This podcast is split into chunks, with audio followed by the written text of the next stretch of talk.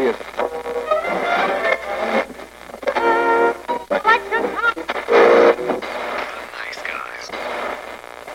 Всем привет, с вами подкаст «Славные парни», и сегодня мы будем обсуждать не просто фильмы, сегодня мы будем обсуждать фильмы программы фестиваля, который называется Beat Film Festival. И сегодня в выпуске мы обсудим пять фильмов. Это будет «Мистификацию Майкла Хатчинса», «Swans Where Does the Body End», «Arthur Like Me», «White Riot» и «Сон» Макса Рихтера.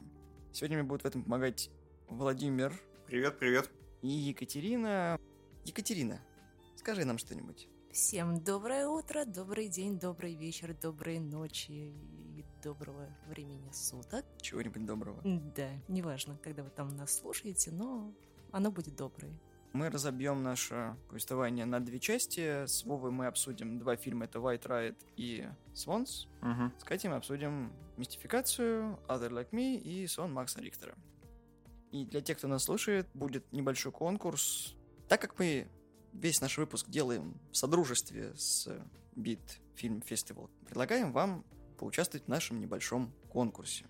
Если вы хотите получить промокод для бесплатного просмотра любого фильма из программы Beat Film Festival, который будет в онлайн-формате на платформе Кинопоиск HD, вам достаточно сделать пост в Инстаграме с хэштегом BeatFest, который мы укажем в описании, и вы должны написать, почему ты хочешь посмотреть этот фильм. Напишите об этом в своем Инстаграме, не забудьте про хэштег BeatFestival. Двух победителей мы выберем и свяжемся с ними, подарим промокод.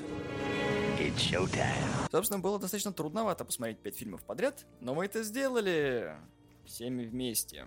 Сегодня мы будем не просто киноманами, но еще и музыкантами-киноманами. А это бывает очень редко. Это вам не стендап обсуждать. Мистификация Майкла Хатчинса. Это документальный фильм, от которого у Кати на глаза слезы навернулись после просмотра. Плак-плак. Да. Сам по себе фильм снят в 2019 году и рассказывает он о лидере и фронтмене группы In Excess Майкле Хатчинсе.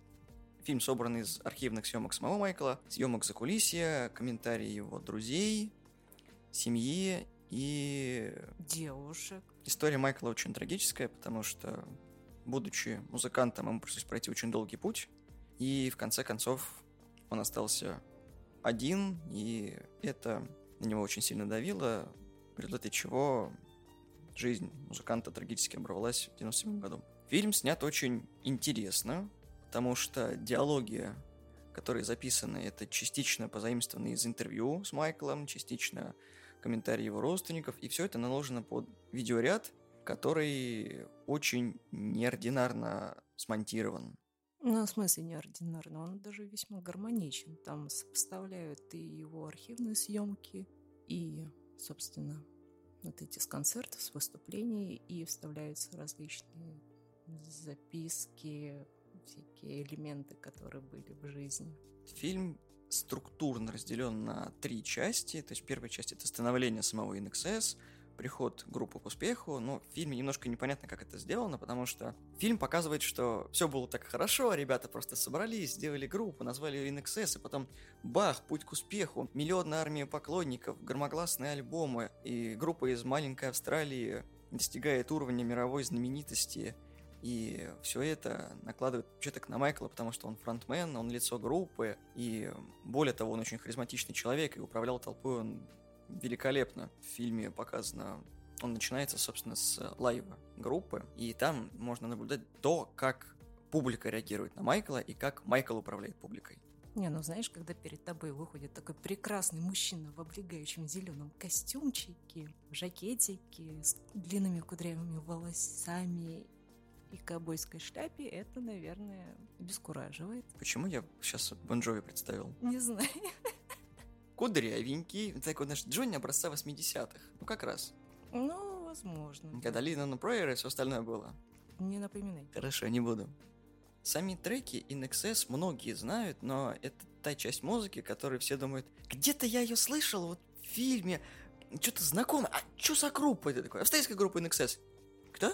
А серьезно? Ну, In Excess. Ну, группа такая была, там Майкл Хатчинс был на вокале. Я, я не знаю, это ты ставишь, ты трек, да-да, классная песня, да, Кик особенно. Ладно, и серьезно, я точно так же вчера сидела, смотрела. Так, где-то я ее слышала. Знакомая песня, господи. Ну ладно, вокалист симпатичный. Быть фронтменом рок-группы означает иметь большое количество поклонниц. И судьба подарила Майклу три знаковых встречи. Это Елена Хатчинс, Кайли Минок и, соответственно, его жена Пола Йейтс, которая, соответственно, подарила Майклу ребенка, дочку. В фильме показаны очень трудные отношения Майкла с женщиной, потому что, как он сам признавался, он не знает, что такое любить, но у него много текстов песен про любовь. И здесь возникает такой вопрос о том, что все то, что переживал Майкл, он это делал очень открыто. Сам по себе Майкл был достаточно позитивным человеком до ряда некоторых событий, о которых мы потом расскажем. И все это ценили, потому что он к себе притягивал. То есть, находясь в одной комнате, Майкл сразу, даже незнакомым людям, давал понять, что он центр сегодняшнего вечера. Первая половина фильма, даже я бы сказал, первые 40 минут очень незаметно проходят. То есть, ты так смотришь, смотришь, в смысле 40 минут уже прошло. То есть, это все на одном дыхании происходит, и ты так, м-м, очень хорошо, да. То есть тяжести фильма ты не замечаешь в принципе, потому что это не байопик, а все-таки документальный фильм, в котором люди спустя 22 года признавались в том, что скрывали много времени назад. И это достаточно сложно, потому что вспоминать трагические события всегда нелегко, и тем более признаваться на камеру в том, что было, и что ты спустя время об этом думаешь, тоже достаточно тяжело. Наверное, первым романом, о котором стоит поговорить, это роман Скайли Минок, когда они познакомились, Кайли была не настолько знаменита, и там были вот эти вот милые переписки, когда Кайли детей просила передавать приветы Майклу, или когда они переписывались по факсу, находясь в разных отелях. Они еще друг другу придумали другие имена. И из-за того, что графики у них были достаточно разные, им приходилось выкраивать время, чтобы видеться, и мило было наблюдать за их недолгим, но очень... Он был чувственный. Да, очень чувственным романом. Дальше, на самом деле, очень жаль, что на пути Хатчинса стала Елена Кристенсен. Кто не знает, есть такой исполнитель, Крис Айзек, и у него есть песня Wicked Game. Соответственно, в клипе с Крисом вместе снималась модель, которую звали Лена Кристенсен. Вот это вот та самая роковая девушка, которая встретилась на пути Майкла. И, на мой взгляд, именно она послужила, так сказать, одним из главных камней преткновения для Майкла, потому что роман у них тоже был достаточно интересный, так как Хелена модель, у нее тоже был напряженный график, и смириться с жизнью Майкла как рок-звезды было достаточно сложно, потому что он австралиец, и употреблять это норма. Не всем было это по душе. Но никто не осуждал его, потому что ну, человека такой образ жизни, с этим либо ты смиряешься, либо не принимаешь один из поворотных моментов в жизни Майкла, это когда они с Еленой были в Риме, и там случился неприятный инцидент, когда они катались на велосипедах, и таксист сбил Майкла. Ну, они просто остановились перекусить пиццы, и таксист наехал на Майкла, что он тут встал посреди дороги, и, собственно, да. Майкл упал и получил травму головы. Травма головы очень сильно сказалась на нем. Соответственно, он попал в больницу, он очень долго отказывался, потом провел несколько месяцев дома, реабилитируясь, и это сильно поменяло самого Майкла. Он потерял способность чувствовать и обоняние. То есть он не чувствовал, он не чувствовал вкуса и... И запаха. И запаха. Это сильно меняет человека психологически, потому что Майкл замкнулся в себе из-за этого. Потому что фактически он очень хотел детей, и как это описать. Но он больше вот переживал, что он не сможет почувствовать запаха своего первого ребенка, как он говорил. Да, это документально в фильме отражается. И, соответственно, его карьера музыканта тоже начала преобразовываться. Там была пауза в InXS, когда Майкл создал проект Max Q, который был достаточно хорошим с музыкальной точки зрения, с точки зрения популярности. Но каково это, когда знаменитость мирового уровня просто берет, делает паузу в своей карьере и начинает двигаться в абсолютно другом векторе, и там достигает успеха. То есть это показывает силу духа человека. И, на мой взгляд, наверное, перегорание с точки зрения той жизни концертной, того ритма, который был у Майкла в InXS. Потому что Max Q — это группа, которая набирала свою популярность. Да, там были очень талантливые музыканты. Я не говорю, что в InXS были неталантливые музыканты, потому что музыка InXS потрясающая. А Max Q был такой отдушный для Майкла, чтобы попробовать себя в чем-то еще. И фильм на это прям очень хорошо намекает. О том, что неизвестные музыканты собираются и такой «Привет, я Майкл Хатчинс». По-моему, как он говорил, что Макс Кью был, знаешь, подобием его персонального крика в общество вообще, выноса своих эмоций. Продолжай.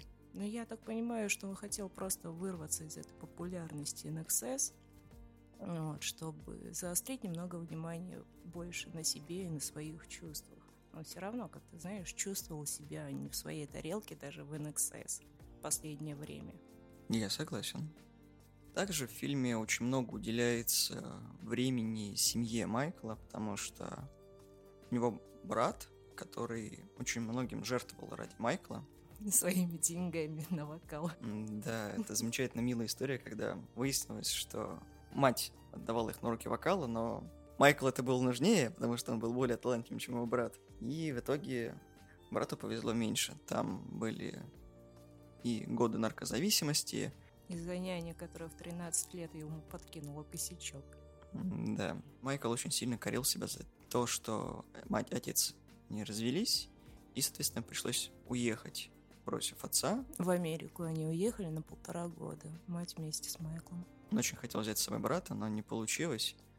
И это очень тяжким грузом легло на сердце Майкла, и он всегда хотел быть семейным человеком, он очень чтил семейные узы, и вот семья для него была очень важна, и он старался как можно больше проводить времени с семьей, и Рождество проводить вместе, собирать свою семью. Также там еще было показано о том, как у отца появилась жена и мачеха Майкла, как он собрал всю семью в одном доме и был очень счастлив. Это было, насколько мне память не изменяет, последнее Рождество такое mm-hmm. Хатчинсов до переломного момента. И, соответственно, после Хелены Кристенсен был очень, скажем так, интересный брак с Полой Йейтс, когда Майкл фактически увел у другого жену и двоих детей. Ну, короче, говнюк еще тот, возможно. И это послужило, этот поступок послужил чередой событий, из-за которых Майкл окончательно сломался, потому что жизнь в Англии была не для него, по его же признанию о том, что в Англии не те люди, они все лживые, и сейчас это можно было назвать токсичными, но они были неприятными, и, соответственно, это давило на него. Поэтому он больше не мог жить в Великобритании и чаще старался опять возвращаться на родину, потому что там можно было как-то отдохнуть. И судебный процесс по опеке над детьми, наверное, был критической точкой для Майкла, потому что он мог потерять свою собственную дочь. У них появился третий ребенок, соответственно, дочь Майкла. Тигровая лилии. Пола очень пыталась победить в этом процессе, но, к сожалению, все шло не как запланировано, тратил много денег на адвокатов, и Боб был непреклонен. Итогом всех разбирательств стало то, что Майкл не выдержал давления, проблем, сказывалась травма, которую он никому не рассказывал. И в 1997 году был человек и нет человека. След Майкл в истории оставил достаточно громогласный, потому что отличный человек, грандиозный фронтмен и человек, который умел чувствовать не только толпу, но еще и музыку. То есть там есть момент в фильме про мистификацию. Это песни NXS, когда они сочиняют. Там был момент такой трогательный, когда они наигрывают вместе с mm-hmm. клавишником мелодию, он такой, да у меня даже текста нет. Да, сейчас, сейчас, сейчас, сейчас будет, сейчас мелодия будет. есть. И потом текст придумывается, и вот эта вот акустика плавно переходит в, в трек, мистификацию, который исполняется вживую. В фильме достаточно много материалов, которые не опубликовались ранее. Все это собрано было, соответственно, с разрешения Полы и дочки Майкла. И фильм достоин того, чтобы его посмотреть. То есть поколение Наша с Катей вряд ли настолько хорошо знала бы InXS, как поколение, скорее, наших родителей. То есть те, кто родился в 60-е, в 70-е, они застали NXS. И им было бы интересно, потому что фильм раскачивается очень неспешно. То есть за весь хронометраж первую половину фильма тебе просто интересно смотреть за жизнью, если ты вообще любишь музыку, и смотреть то, как тогда это все было, когда малоизвестные ребята долгим путем дошли до известности. То есть это не сразу пришло, не свалилось с ним.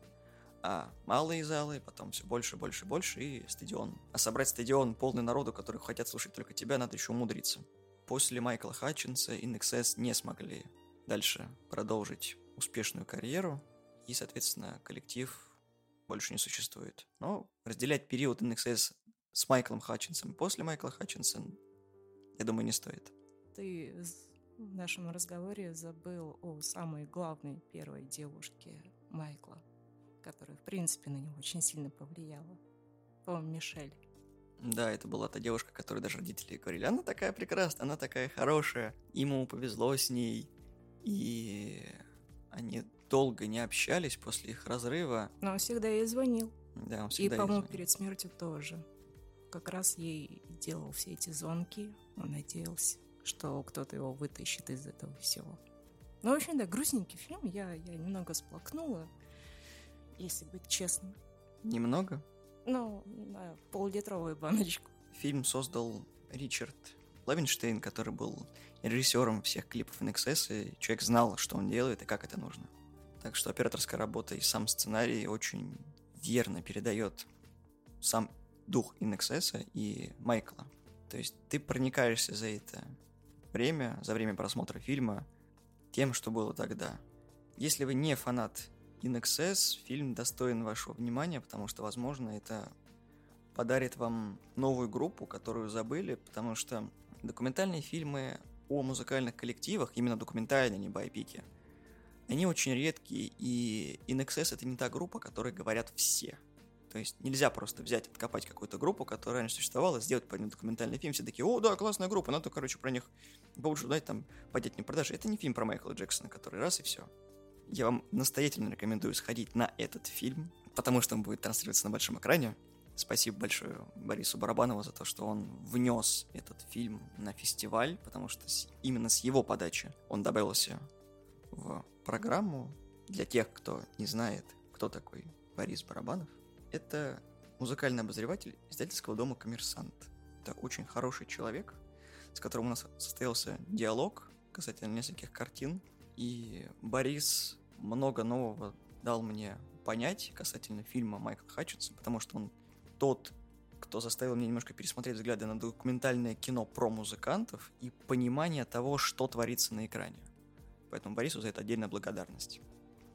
Картина Where Does the Body End, собственно, повествует о группе Swans. Фильм, бюджет фильма собирался на Кикстартере, фанатами группы Swans, и, соответственно, был создан при помощи архивных съемок, каких-то фотографий, впечатлений и, соответственно, выступлений Swans. Это была компиляция, и вот фильм в итоге получился таким, каким получился. На самом деле от себя хочу отметить, что фильм получился ну, не таким скучным, как я ожидал. Не знаю, возможно, вы в курсе, возможно, нет. Я терпеть не могу фильмы биографии. Мне они всегда кажутся ужасно унылыми, но, тем не менее, этот фильм было достаточно интересно смотреть. Более того, он, разумеется, полностью на английском. Я его смотрел без субтитров, ну, так получилось, да. И, на удивление, он достаточно, ну, достаточно понятен. Что еще стоит отметить по этому фильму? Начинается он с как раз такого пространного монолога а, Майка Джиры из э, собственно, лидера группы, в котором и звучит этот э, вопрос, как, где же заканчивается мое тело. Далее идет непосредственно история формирования группы. Более того, там не только Майк, там также в этом фильме засветились такие замечательные деятели – альтернативной музыки, как Терстон, Терстон Мур, по-моему, да, из э, Sonic Youth, и Аманда Палмер там тоже высказала свое мнение. Вам она может быть известна как э, певица из группы Dresden Dolls. Ну и Джарбо, разумеется, также немного рассказала о группе и, в принципе, о гастролях и их творчестве. Честно говоря, ни я, ни Вова не являемся фанатами группы Swans, не потому что она нам не нравится, а потому что это часть альтернативной сцены, скажем так, пошла мимо нас, и мы ничего не потеряли. Более того, я отмечу, что я впервые столкнулся с группой Swans именно с их музыкой, вернее, в этом фильме. До этого я, я знал существование такой группы, и мне сказали только, что в принципе эту группу можно назвать э, прото-постметалом. И, ну, по большому счету, что-то похожее там присутствует. Ну, разумеется, как бы учитывая, что группа использует элементы индастриала, элементы эмбиента, уже многим набившие оскомину. Дровна. В какой-то мере, да, они, можно сказать, были одним, одними из зародителей жанра. Опять же, стоит отметить важный момент, то, что я вот, несмотря на то, что я не знаком с творчеством Swans, я ну, достаточно знаком с творчеством группы Godflesh, британской группы, которые играли Industrial. Ну, изначально они играли Grindcore, если я правильно помню, потом перешли на Industrial. И вот э, послушав э, музыку Swans, я понял, собственно, а откуда, откуда взялись Godflesh. Честно говоря, мы обсуждали касательно Swans, касательно фильма про Swans, немножко с Борисом Барбановым. Он оставил небольшие комментарии касательно наших фильмов сегодня.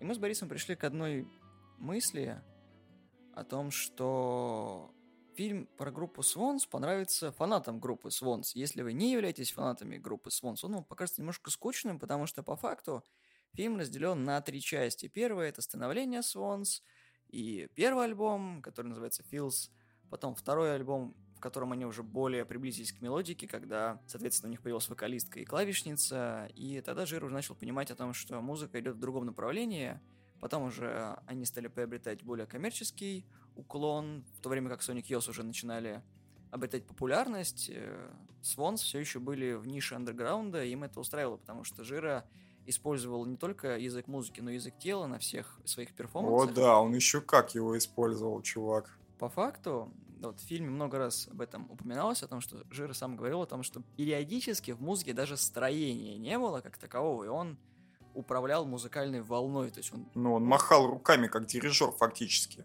Музыка настолько гипнотически воздействует на толпу, что он просто поднимает вверх и вниз руки, и толпа вместе с ним движется.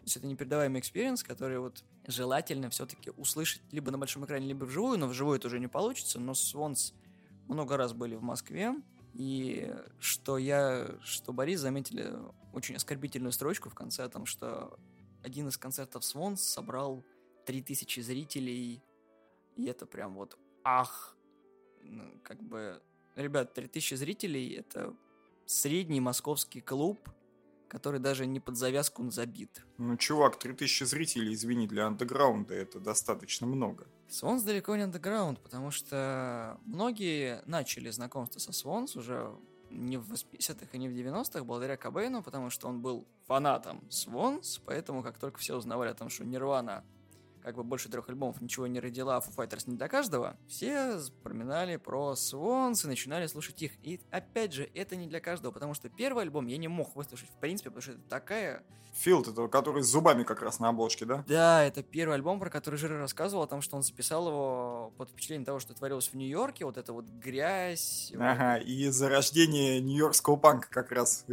эпоха CBGB, Рамонс и прочего. Да. Вернее, это уже даже немного пост, скорее, вот всего этого движа. Мне понравился его комментарий, когда он такой, однажды меня ограбил парень, он приставил мне нож к горлу, и, короче, я ему все отдал, но в то же время я чуть не обосрался. Да, это я помню тоже эту историю. Ну, в принципе, у Джира стоит отметить, у него, в принципе, была весьма насыщенная жизнь, как бы. Он, э, по-моему, у него мать алкоголичка была, если верно помню, которая сильно пила вроде. В какой-то момент его направили в Европу к отцу, от которого он благополучно смотался в первый же день и пошел тусоваться с какими-то хипарями в Амстердам где, по-моему, их благополучно приняли, если не ошибаюсь. Потом батя его поймал, поставил его перед выбором, либо ты в школу идешь, либо идешь работать на завод. А знаете, что Джиро выбрал правильно? Он пошел работать на завод. Но, кстати, стоит отметить, что Джиру, тем не менее, все равно отправили на учебу, но он а, смотался, опять затусил с какими-то хипарями и оказался в Израиле, где он начал заниматься а, распространением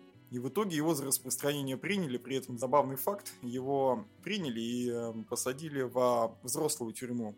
Хотя по-хорошему должны были посадить в э, колонию для молодежи. Но, и, но он сидел с нормальными взрослыми еврейскими зэками. Вот э, это вот краткое скажем так, маленькая биографическая справочка о лидере группы. Ну, кстати, вот лидер группы здесь это прям вот... Это именно лидер, да, потому что его, понимаете, вот Джиру можно сравнить с Трентом Резнером на самом деле в этом плане, потому что он, кажется, единственный участник Свонс, который, ну, который не менялся за долгие годы. Ну, конечно, некоторые вспомнят еще и Джарбо, которая тоже внесла э, свой вклад в группу, не, не маленький. Вот. Но как бы ну, Крис Врена тоже достаточно долго тусовался в Nine Inch Nails, но при этом Nine Inch Nails это Трент Резнер. Трент Резнер это Nine Inch Nails. То же самое и Свонс. Джира это Свонс, Свонс это Джира. Да, но если вспомнить вообще все вот это вот движение, Свонс от грязи в князи, ну, грубо говоря, ну, я не говорю про 97 год, когда потом Жира сказал, то, что хватит это терпеть, я просто группу распустил. Ага. Музыка это как, ну, как вам сказать, как будто постпанк очень плохой постпанк. Очень медленный, очень грязный, очень жирный. Мне вспомнили слова Генри Роллинза. Очень хорошая группа играет очень плохую музыку. Ну, да, примерно так. Поэтому первый альбом невозможно слушать, и потом, когда, собственно, там уже начались более-менее покачки в сторону музыкальности, альбом уже можно как-то вот переваривать. Но опять же, я бы не сказал, что это именно прото что-то там. Я бы больше это охарактеризовал как шаманизм, потому что либо тебя это все впирает, и тебе норм, неважно, что там играет, то есть песни там по 40 минут, по 20 минут, это нормально, находясь в таком состоянии, тебе, ты даже не заметишь этого времени. А если ты к такой музыке, к такой волне не относишься, тебе даже двух минут хватит, чтобы просто плюнуть и уйти с концерта. Но тут также стоит отметить, вот э, не раз, не два отмечался такой момент, что Swans, у них очень отличается музыка от альбома к альбому. Тут, понимаешь, тут не вполне верно выделять именно период, когда они звучали как-то вот совсем уж адово, и это было невозможно слушать нормальному человеку, и период относительной подсовости. Это для Swans, ну, не вполне. У них постоянно менялась музыка. Я бы не сказал это периодом попсовости, я бы назвал это периодом коммерческого успеха. То есть не обязательно играть попсовую музыку, чтобы быть коммерчески успешным даже на фоне андерграунда. Достаточно играть то, что людям понравится, то есть широкой аудитории. Свонс далеко музыка не для широкой аудитории вообще. Ну, совершенно нет. Будучи носителем клима андеграунда, выпускать коммерчески успешные альбомы надо иметь. Причем мы не называем их инди-группой. Они именно андеграунд группа. Ну да, как бы это просто, опять же, тут стоит э, принципе, подумать о ярлыке инди, как бы, и что это значит. То есть, когда, как бы, мы говорим инди, вы представляете что? Вы представляете блок пати, правильно, например? Ну, как минимум. Ну да, вот.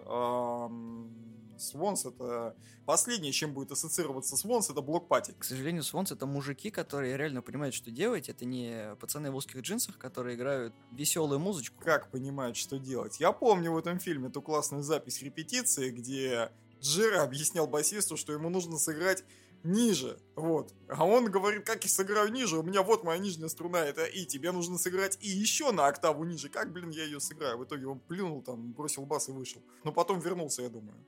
Ну да, вернулся, потому что Жира был, к сожалению, не конфликтным человеком, он именно был музыкантом. Да, есть две категории музыкантов. Это композиторы и исполнители. Композиторы создают музыку, а исполнители могут только, к сожалению, делать то, что им написали.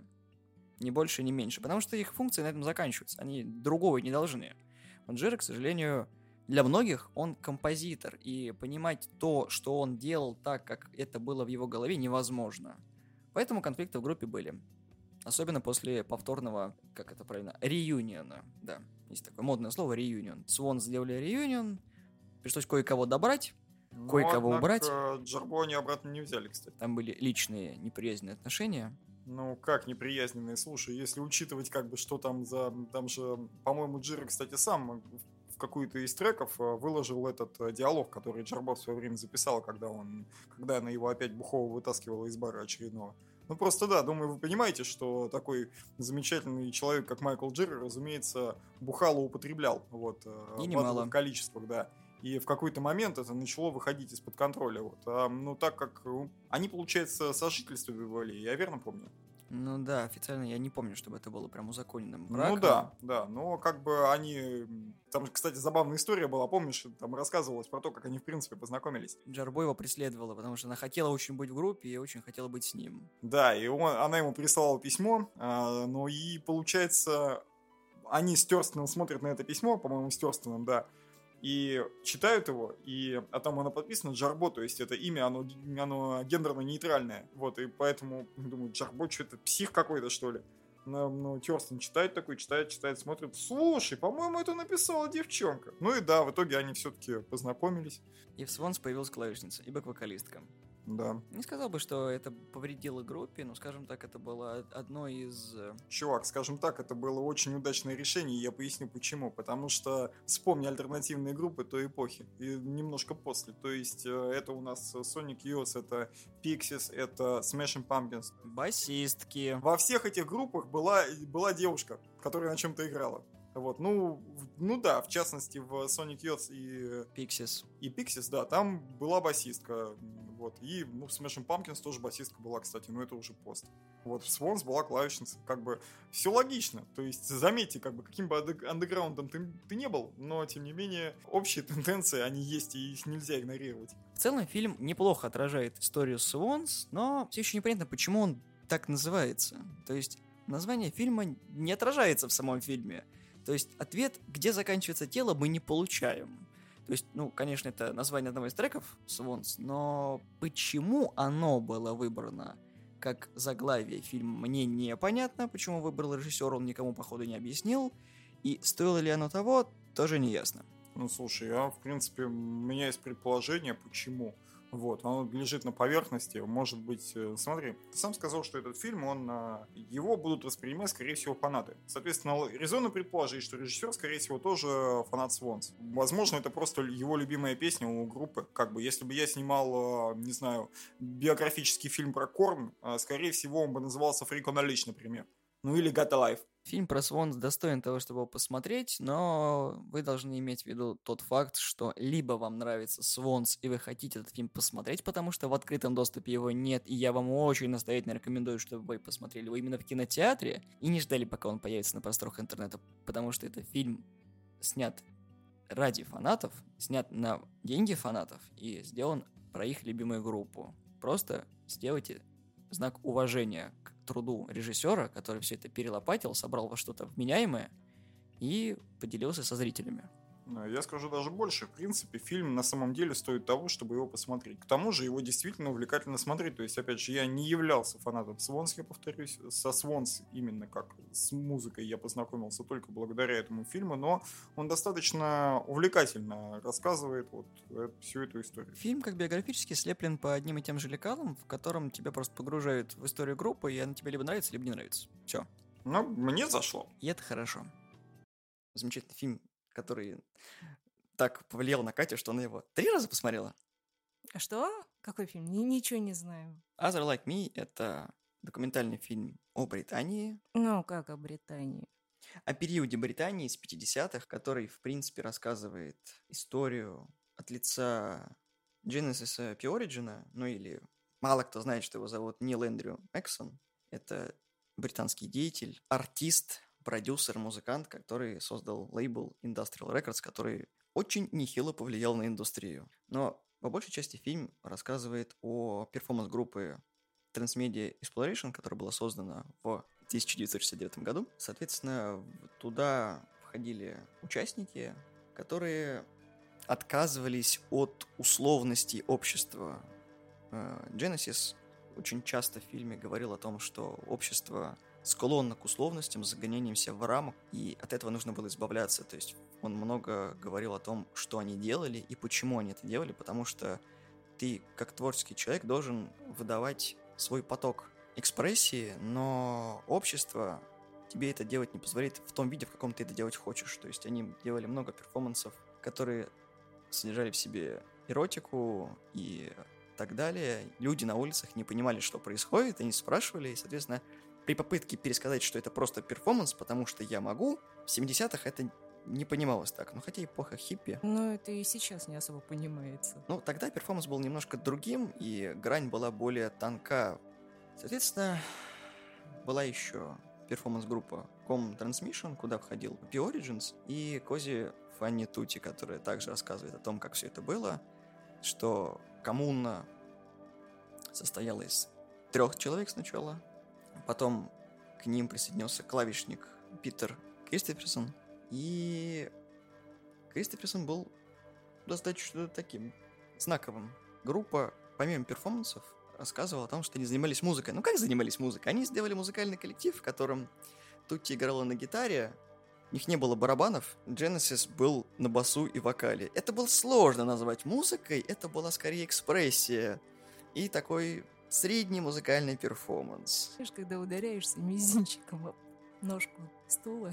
И делаешь из этого альбом. Да, вот как-то так. Но с приходом клавишных все стало более мелодично, все хорошо, поэтому клавишные всегда украшают музыку. Об этом надо не забывать. Что можно сказать? Коммуна переживала крайне трудные времена, потому что Тути зарабатывала на жизнь фотографией. Эротической. Да, была моделью многих, скажем так, пентхаус журналов. Коммуны, так как они отказались от условности, они постоянно кочевали по Англии, у них не было своего жилья, и там рассказывались про некоторые квартиры, в которых были. Одна из них, которая называлась «Дыра». Но она и правда была дырой. Была огромная дыра в полу. Зимой было очень холодно, у них не было удобств никаких, спать там было негде. В туалет они ходили в уголочек. Потом они переехали в еще меньшую комнатку в Англии, где одному там было тесно спать, а их было четверо. Ну и вообще не было. Да, там не было ванны, не было водопровода, не было ничего, кроме кровати. И Genesis сделал маленькую пристройку, чтобы там можно было еще спать. Но искусство требует жертв. Настоящий творец рождается в страданиях. О, поэтому Ну да, конечно. все нормально.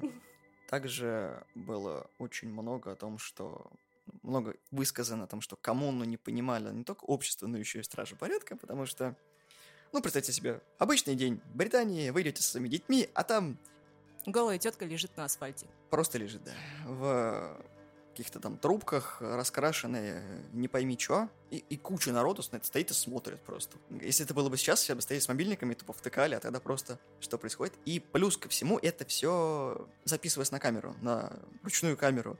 Это вдвойне поражало людей, потому что никто не понимал вообще, зач- зачем это делается, почему молодые люди этим занимаются. Так было часто. Genesis был вдохновлен битниками, о чем он неоднократно упоминал в фильме. Движение битников, это, конечно, тоже весело. Кстати, помимо того, что перформансы были с достаточно откровенными моментами, там было очень много насилия и оккультизма. Спасибо Дженнисису. Мне понравилось, когда он получил открытку от Уильяма Бероуза. От своего, так скажем, идейного такого вдохновителя, которым он восхищался. Также стоит отметить о том, что лейбл Industrial Records, который они сделали в 1980 году, был прорывным, потому что, учитывая, что чтобы собрать а, тех людей, которые были такими же, как и Origins, нужно было использовать все средства. Поэтому одним из этих средств был журнал Worm, вот, благодаря которому коммуна начала укрепляться. А после Industrial Records приносила прибыль. То есть, представьте себе, четыре человека, которые не умеют, в принципе, вести бизнес, умудряются создать лейбл, который приносит деньги. Это достойно уважения, потому что как это, это все равно, что ткнуть пальцем в небо и попасть. Или вытянуть удачный лотерейный билет. Industrial Records очень, очень многим группам дала хороший трамплин, но, к сожалению, группа, в которой играли Коузи, Кристоферсон и Origins, она распалась в 1981 году. Genesis распустил группу, но у них потом был реюнион в 2001 да, году. вот. Я, я помню, что было. Это было потрясающе, потому что... Ну, как вам объяснить? Никто вообще не ждал этого реюниона, потому что 20 лет о группе вообще никто не вспоминал, потом такой... Так, время встряхнуться, собраться и, короче, жахнуть. Фильм снят очень хорошо, но не все участники, соответственно, представлены были в фильме. Но большинство вообще, по-моему, только предоставили свои голоса и... Их заменяли актеры. да. Дух эпохи картина передает замечательно. То есть погрузиться в 50-е, 60-е не составило труда, потому что признание музыкантов об, употреб- об употреблении наркотиков, получение трипов, как это все воздействовало на них, почему делалось э, то или иное в их жизни, очень просто объясняется. Потому что все хотели идти против системы, против общественного уклада, и Genesis спокойно давал понять, почему он хотел, чтобы так было, и что он для этого все силы прикладывал. Ему это удалось. Из своих взглядов и убеждений смог создать проекты, которые были долгожителями, и его идеи воспринимались другими. То есть мало того, что у тебя есть в голове идеи, ты пытаешься ее реализовать, так еще и другие это все поддерживают. А добиться понимания со стороны других, как творцу, очень сложно бывает всегда. Потому что всегда найдутся те, кто будут тебя осуждать. Тем более это было в то время, когда интернета не было. Но получить травлю и стать объектом травли было не так-то и сложно. Достаточно было быть не таким, как все. И это же, по-моему, уже полиция тоже начала прессовать какой-то перед. Да, многие вышли из коммуны, потому что это было благоразумным, ибо не только травля, но и, да, как ты сказала, полицмены их уже активно задерживали. Потому что, потому что вы не тех взглядов придерживаетесь, молодые люди. Поэтому от коммуны по факту там осталось 4 человека. Но все хорошо начиналось. Общество, которое вас не принимает, а мы вас примем. Приходите к нам, у нас есть... У нас есть шлюхи, наркотики, алкоголь. Оккультизм и Уильям Берроуз. И у нас весело. И, соответственно, немножечко узнали о детстве Дженнисиса и Тутти, о том, что послевоенное время в Великобритании было достаточно тяжелым, как и во всем мире, но именно это показывает, как детство влияет на творческих людей. То есть Дженнисис страдал от астмы и очень много пропускал занятий, соответственно, много читал. Это на него повлияло на кругозор. Тут была многодетная семья, если мне память не изменяет. Да, было много девочек, и всех хотели отправить сразу работать на завод. Потому что кто не работает, тот не ест. Если вас интересует эта картина, то обязательно посмотрите ее, потому что это фильм, который неоднозначный, но заставит вас много думать о своей жизни, о том, кем вы хотите стать и кем вы стали. И стали ли вы именно потому, что вы этого хотите? На меня стоял отпечаток фраза Genesis о том, что вот мое тело — это мой выбор. То есть я вправе решать, что делать. Да, поэтому осуждение общества того, что я делаю, это неправильно. И в чем-то он прав. Вы из этого фильма почерпнете многое, в том числе, что такое настоящий перформанс, а не вот эта вот эволюция, которая случилась с жанром. Ой, я выпил чернила, я сижу и потею. Видео на ютубе на 12 часов. Лайк, share, ретвит, ага. White Riot. Вы знаете, по поводу этого фильма есть такая небольшая ремарочка от меня. Я ожидал фильм, который будет рассказывать про панк э, в Британии 70-х годов, уже эпохи пост Sex Pistols. Вот. А в итоге я получил э, историю на 80 минут от э, старых уже лысых британских мужиков, которые рассказывают о том, как они гоняли National Front 70-х. Да, то есть этот, этот фильм больше посвящен движению Rock Against Racism. Пардон за мой офигенный британский. И, получается, он посвящен противостоянию антифашистов, получается, британских хлебаков 70-х годов и National Front. Вот, в принципе, тогда это была достаточно обширная, большая и популярная а, правая партия, которые были весьма радикальные предложения, вплоть до того, я помню, там был фрагмент выступления, где призывали, где они озвучивали свою повестку и говорили, что типа, ну, этнические меньшинства из Британии надо выслать на их историческую родину. Вот, на что ведущий резонно замечает, а что делать с теми, кто родился в Британии, на историческую родину? Ну, они родились в Британии, они граждане Британии, почему они поедут на историческую родину, где у них ничего нет? На что представитель НФ э, ответил, они поедут. То есть они были, ну, знаете, достаточно, достаточно так э, агрессивно настроены. А вот. Ну и, разумеется, кстати, оттуда и во многом оттуда в том числе растут ноги, ну, непосредственно вот правых настроений в движении скинхедов, ну и также в панковском тоже. Если обратиться именно к истории, то Вова, конечно, очень сумбурно пересказал, но по факту получается так, что Клэш тогда вновь обрели лейбл, будучи панками, достаточно коммерчески успешные, выпустили свой альбом, на котором была песня White Riot. Угу. Как раз таки. И благодаря известности и поддержке они отправились, соответственно, с э, Шам 69 и Баскакс в тур, который по факту был направлен на то, чтобы показать National Front о том, что нужно панкам собраться и их просто выдворить и выжить максимально, потому что благодаря музыке отдельные районы Британии смогли понять о том, что панк-рок может объединять, и он может даже воздействовать на политику. чего до этого, в принципе, не было, потому что панков считали, ну, грубо говоря, просто агрессивно настроенными подростками, которые ничего не могут, кроме как употреблять наркотики и ходить, потом все крушить. Ну, по сути, это так и Ну, было, в они принципе- употребляли наркотики В принципе, да, крушили. так, так-то и было, да. Но они показали, что помимо этого, как бы они еще имеют какой-то вес именно на общественное мнение, что ли. О, кстати, там помимо панков же еще и про регги было немало. Да, было движение про регги, и, собственно, сам фильм начинается с э, драки. Что самое интересное, ты смотришь документальный фильм, там на первых минутах, короче, щи разбивают. Ну да. Опа, интересно. Ну, на самом деле, не очень интересно. Потому что если вы не в курсе, то вообще не поймете, что происходит. Данный фильм за 80 минут пересказывает, что было тогда и как люди фактически реагировали на то, что происходило в стране, потому что National Front набирал обороты, ибо людей было достаточно просто поднять на бунт, так как иммигранты за копейки работали и отбирали таким образом у коренного населения фактически рабочие места, и это многим не нравилось, потому что из этих хадов мы сидим без работы, и многим это не нравилось. Поэтому на свою сторону переманивалось большое количество людей. Левые были против правых, если вы понимаете, о чем идет речь. Но благодаря White Riot движение немножечко подугасло, и теперь касательно National Front есть только шутки, по большей части. Мне просто вспоминается Френзел Ромп, Да, Your mommy да. doesn't know about your Nazi, your mommy doesn't know about the National Front. Да-да-да, именно это. В принципе, ну, как про НФ я, конечно, слышал. Там, знаешь, вот опять же, если посмотреть, э, почитать э, комиксы того времени, ну, опять же, я ж, ну, вот тот же Константин, там э, местами э, часто всплывал э, National Front. Помню, там как раз был эпизод, когда он э, ехал на такси, и э, он просто на полдороги вышел из машины, потому что таксист его задолбал своими российскими э, рассуждениями. По-моему, он ему еще не заплатил тогда. В те времена это было действительно проблемой. И, кстати, с оглядкой на текущие события, на текущие события недавние, этот фильм на самом деле может ну, не то что сорвать банк, но он приобрел какую-то актуальность, я бы сказал. Хотя он вышел в 2019 году.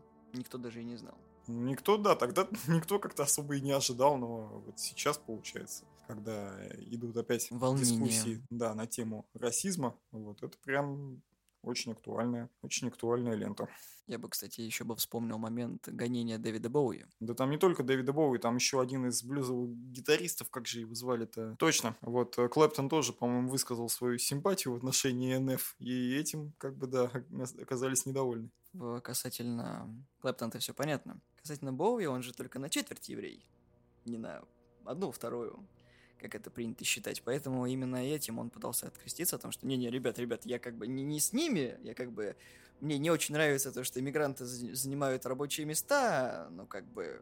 Вы меня неправильно поняли. Ну, ты знаешь, в принципе, это странно, потому что, как бы, у меня Боуи всегда ассоциировался с таким достаточно прогрессивно мыслящим э, человеком, вот, и поэтому странно было услышать, что, типа, он поддерживал там как-то НФ. Не обязательно быть э, расистом, чтобы быть прогрессивно мыслящим. Евгеника тоже была прогрессивной, но... ну, в ей- принципе, ну, в принципе, да, соглашусь. Фильм, хоть и немножечко не полностью раскрывает сам дух эпохи конца 70-х, но он достоин внимания, потому что, Британские 70-е. да, это как бы Британия, в принципе, отдельный Да. сегмент мира, и у них всегда все было по-своему, потому что если вы посмотрите... Ребят, если, как, как сказать, смотрите, если в Америке в 70-е м, правила балом диска, то в Британии 70-е это рассвет панка. Ну, как сказать, рассвет. Ну, самый рассвет как раз, чувак. То есть Sex Pistols уже случился, и м, дальше вот волна пошла. И до Америки она в нормальном состоянии дойдет только, ну вот как раз, наверное, к концу 70-х. То есть, не знаю, кого там у нас принято считать э, м, одними из первых э, в Америке. Это Иги, получается. По факту, да. Но я тебе смогу напомнить New Wave British Heavy Metal, который, собственно, пришел в Британию в 80-х, когда панки уже вот тут у всех сидели. Ну да. И э, металлюги в цепях, которых, в принципе, ну как-то в 70-х уже почти со- со- согнали со сцены, и в основном панки были, потому что если ты не играл панк-музыку, у тебя не было трех булавок в ухе, ты считался немодным. Ну, погоди, у нас же, так, у нас же тогда еще и, ну, вернее, не у нас, тогда же э, Joy Division, получается, как раз в конце 70-х, по-моему, были.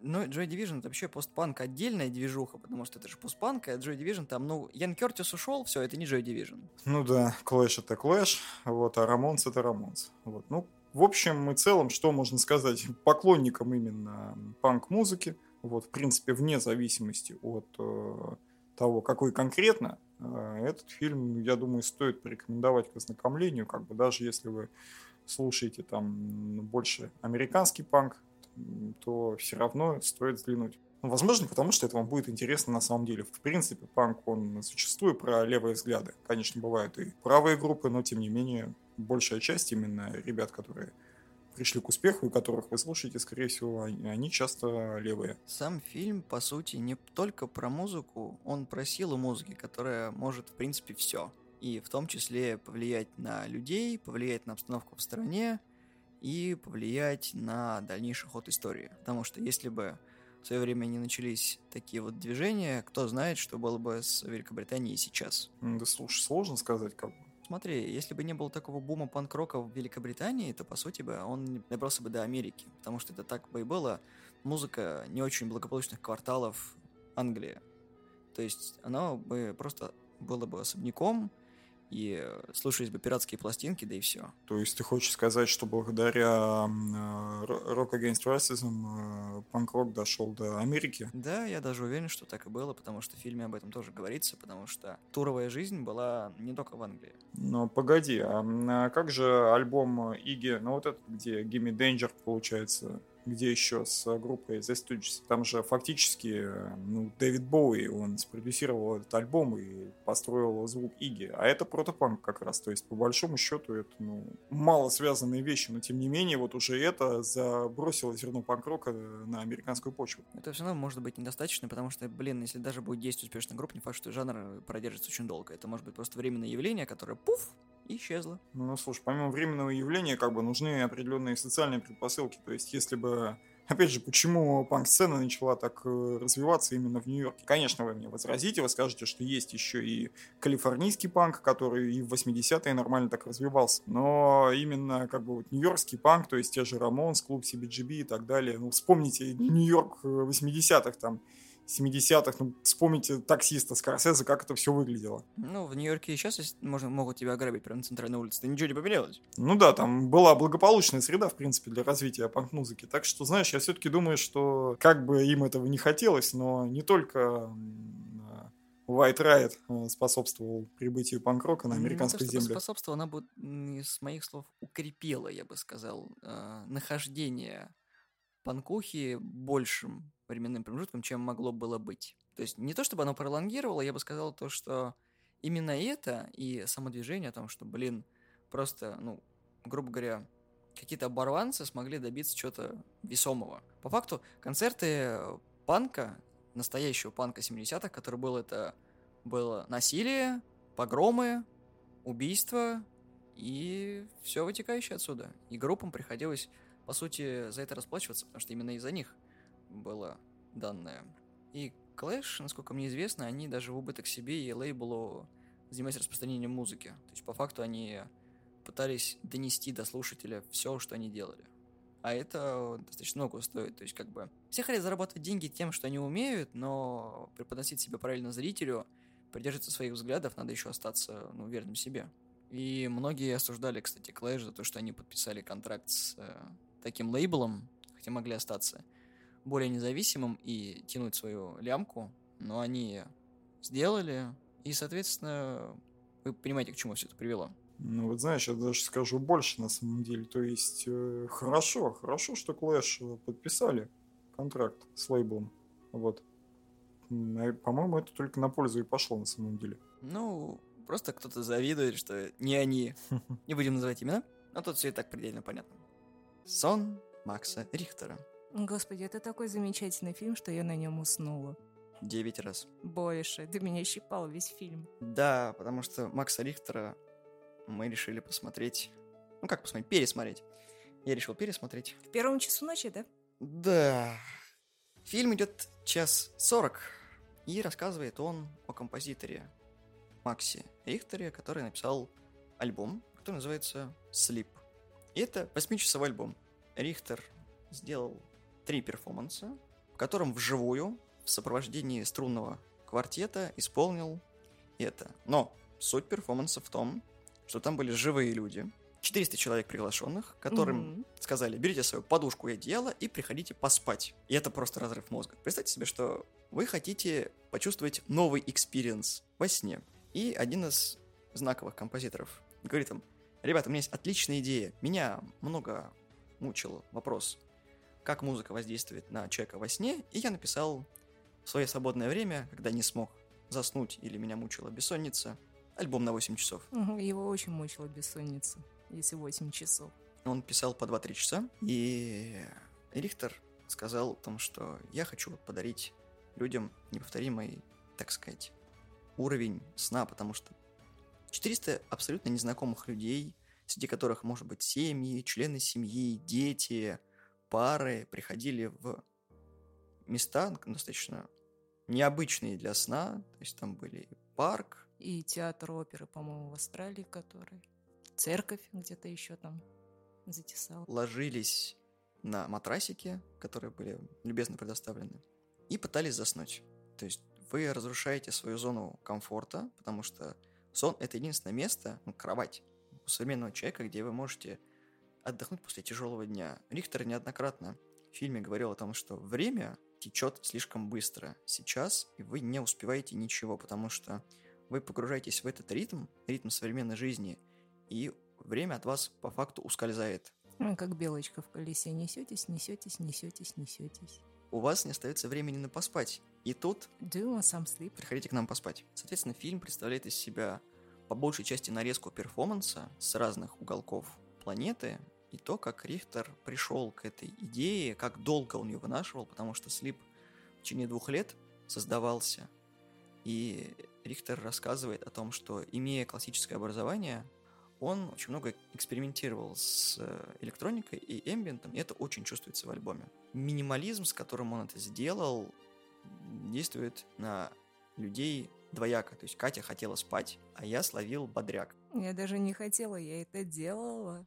И очень интересно было смотреть на то, какой Рихтер в среде привычной, то есть как музыкант, он очень старался, очень много вложил сил и эмоций в альбом, и более того, чтобы сыграть восьмичасовое произведение вживую, фактически без перерывов, нужно было сделать репетиции. Там были люди, которые специально приглашали в это время, чтобы они проверяли как бы звучание музыки, потому что главная идея Рихтера была в том, чтобы не просто создать альбом на 8 часов, под который можно спать, потому что спать под музыку разным людям сложно. И многим это могло доставить дискомфорт, многим просто не понравится, то есть люди по-разному ложились спать, то есть там есть отдельные кадры, когда кто-то там завязывал себе глаза, надевал маску для сна, укутывался, кто-то кого-то обнимал, кто-то не спал, кто-то снимал на мобильный телефон, кто-то занимался йогой, тайдзи-цюань, чем угодно. Перед сном люди просто вставали с матрасов, ходили, смотрели, наблюдали за музыкантами. Они занимались всем чем угодно, и ты удивлялся, то есть насколько люди разнообразны в подходе ко сну, хотя буквально, что такое сон? Это твой отдых. Здесь нет ничего, это самое древнее, что человек в принципе делает. Он ест и спит. Ты, в принципе, ничего не делаешь, но твой организм, он все равно работает. Да, и в фильме, собственно, указывается на то, что воздействие музыки на кору головного мозга оказывает такое вот волнообразное влияние. То есть просто так ты не можешь мозгу отдохнуть. То есть он даже во сне работает постоянно, ну, с меньшей активностью, конечно.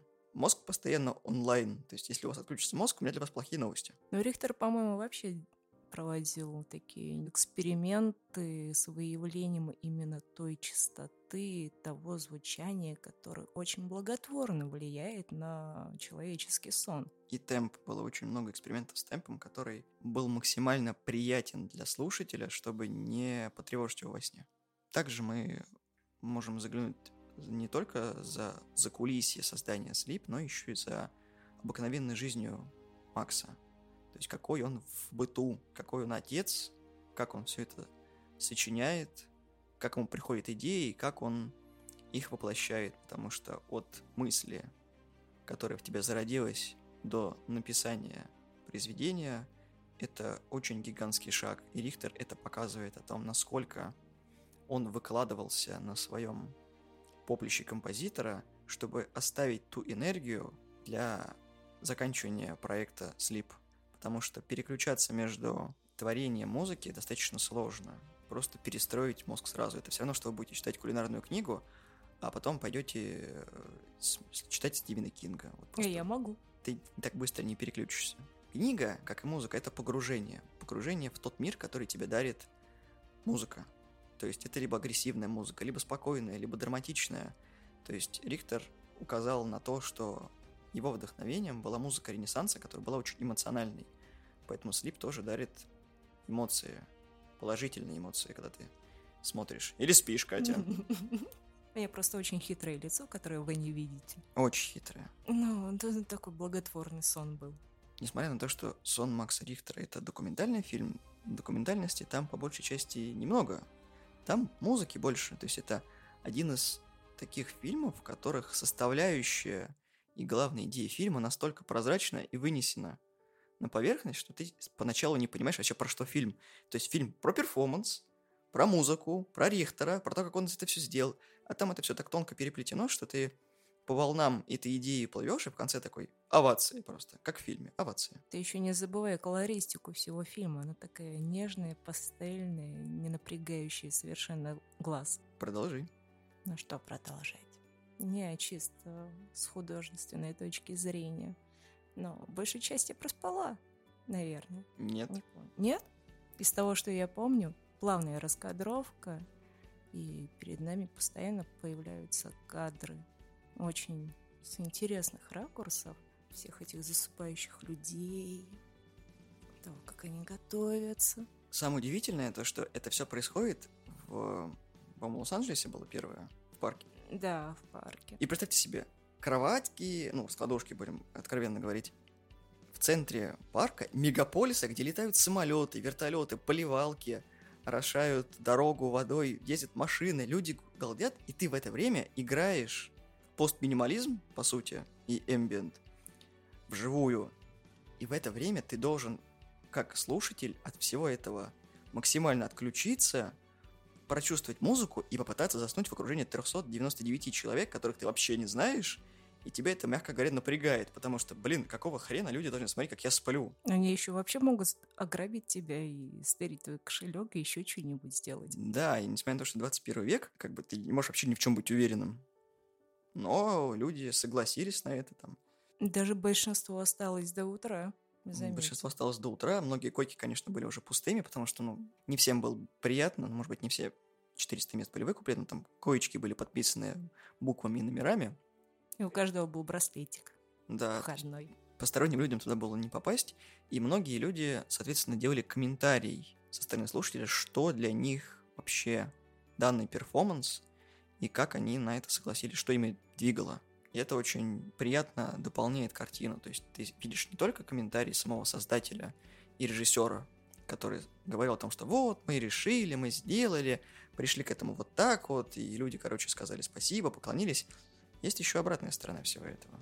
А это немаловажно должно быть всегда, потому что ты делаешь это для зрителя. Если зритель это оценивает, тем более очень положительно, ты обязательно должен это всегда зафиксировать для того, чтобы понять, добился ли ты того эффекта, к которому хотел. То есть как бы не факт, что положительная оценка или отзыв о твоей работе будет тем, на что ты рассчитывал. То есть, возможно, кто-то что-то недопонял или, наоборот, понял слишком много. То есть даже те мысли, которые ты не вкладывал, у людей почему-то появляются.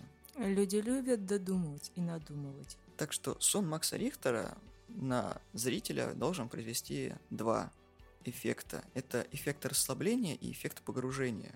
Даже несмотря на усталость, вы сможете от этого фильма почерпнуть много. То есть, пропуская музыку через себя, вы сможете действительно отдохнуть. То есть, она реально сделана с таким размахом и с таким эмоциональным фоном, что вы останетесь под впечатлением после просмотра. И спать будете хорошо. Не, не во время просмотра, просто спать хорошо я бы вам порекомендовал, в принципе, слип послушать. То есть он есть в открытых источниках. Купите, или если у вас подписка, прослушайте. Скрытая реклама Рихтера. Купите, покупайте и слушайте. Не, ну что ты сразу начинаешь? А с вами были славные парни. Спасибо, что слушали нас. Подписывайтесь на нашу группу ВКонтакте, ставьте лайки. Мы есть в iTunes, на SoundCloud, в Google подкастах, на Яндексе в разделе подкасты и везде, где только можно. Всего доброго. Всем пока. Пока.